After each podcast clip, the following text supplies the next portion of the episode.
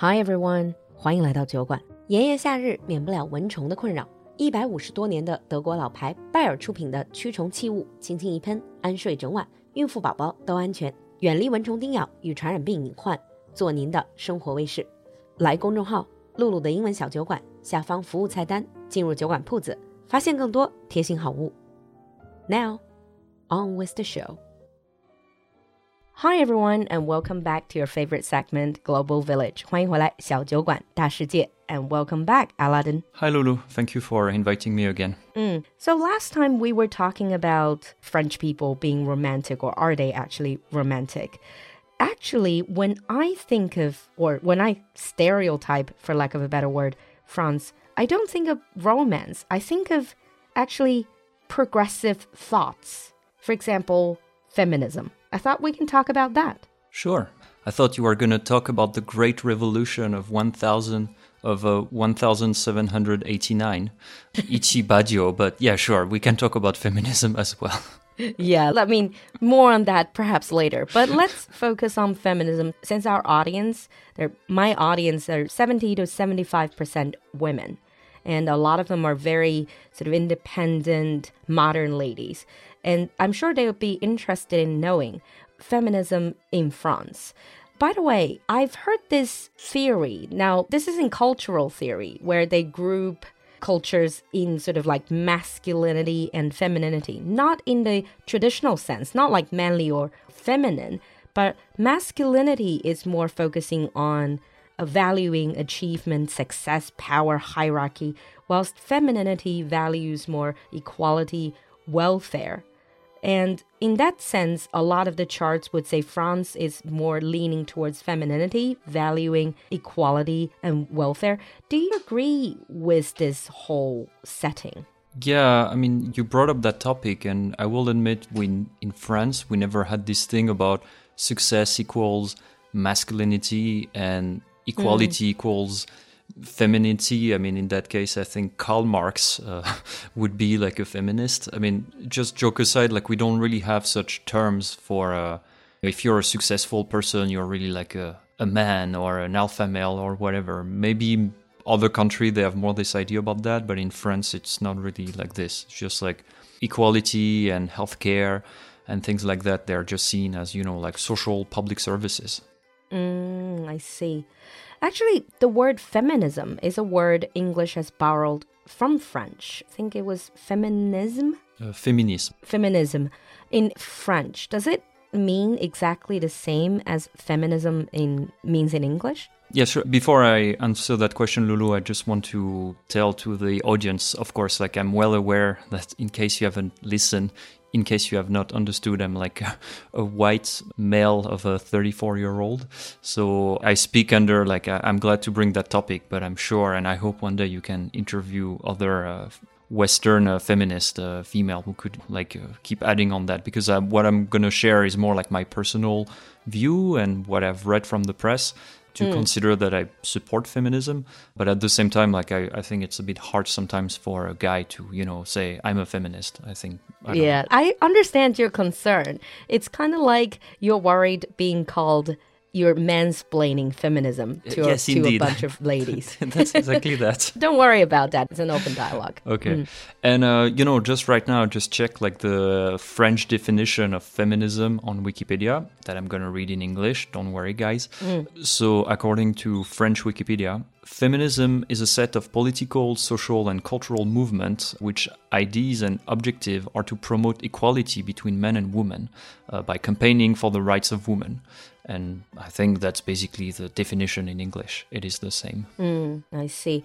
And like right now, if I'm thinking about feminism and how it has sort of developed in France, I would think French, like France is more on the progressive side, but it wasn't always like that, was it? I mean, France wasn't always leading the feminism movement. Yeah, because the fight for equality really goes a, a long way back. So already in 1791, we are going back to the French Revolution, like the first one. In the Constitution, it was actually written like women are born free and are the equal to men under the, the regards of the law.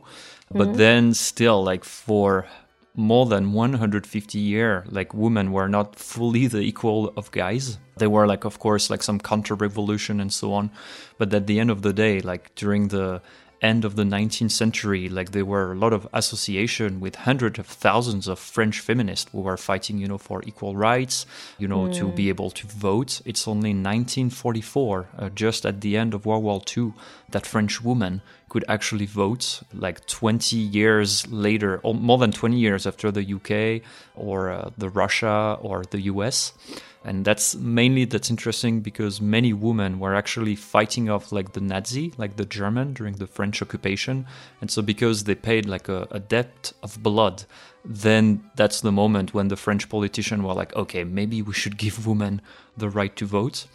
But even after that like see. You still had like 30 years uh, when women's rights were not fully equal and basically like until 1966 like french women if they got married to a man like if you were like an adult as a single lady you had all the rights but then if you were marrying a guy suddenly you were losing your rights to open a bank account or to work Wow. unless your husband was agreeing to it.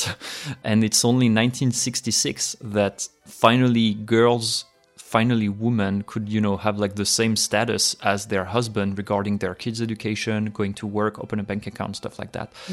So when people think that, you know, France is like a big feminist country and we're like so kaifang, but you know, it took It wasn't a always like that. yeah, and it took a really long time because the French Catholic Church was like really strong on people. You know, we talked on the previous episode about uh, romance and things like that.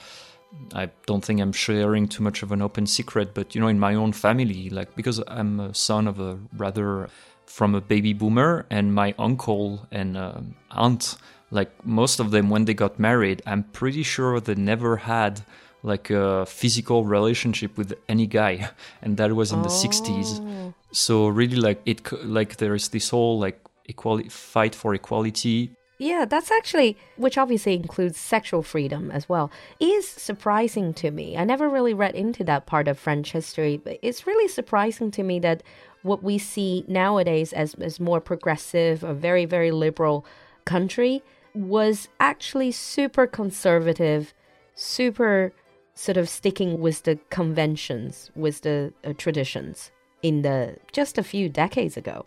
Yeah, indeed.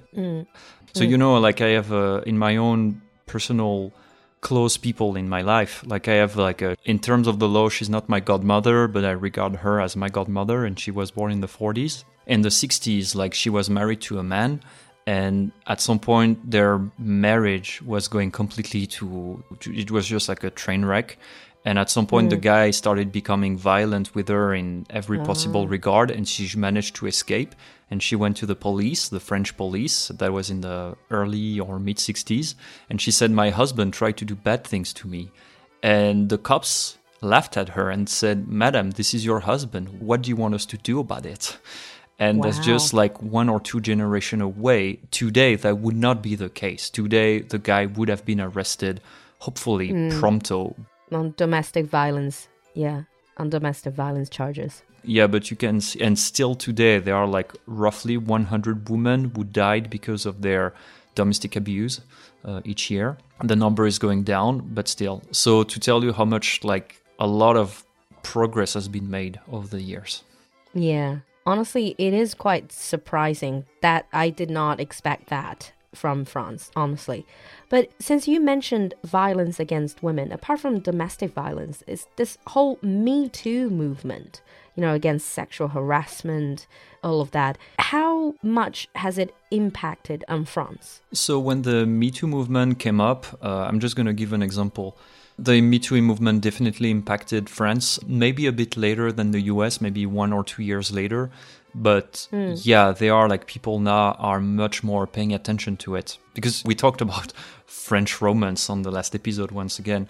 And I do think that sometimes people like more my generation and younger people like i think they would see maybe some romance as being borderline harassment. Sometimes uh, it's a little bit hard sometimes I, I guess. Like well it's uh, like people sometimes could be a bit confused about where does what's the line to cross? Like can you ask a random girl in the street her phone number. I think that's uh, mm. the whole question. If she says no and you keep asking, that's definitely harassment, that's for sure. But regarding the Me Too movement, I think it really moved people consciousness about this problem. And uh, there've been cases of like famous people suddenly, years after they've done something bad, suddenly their past caught them up because like people have been awake to the Me Too movement. And at the same mm. time, like people are more aware of, you know, like, uh, domestic violence. Like I think 10 years ago, people would kind of brush that a little bit away, and now it is less being brushed away. So yeah, Me Too had really an impact in France. Mm, definitely more awareness to fight back and to sort of like call out. I think that's the word that's been used. Yeah, definitely. Mm. In today's episode, we talked to Aladin about feminism in France. And we're going to continue with this topic in the next episode.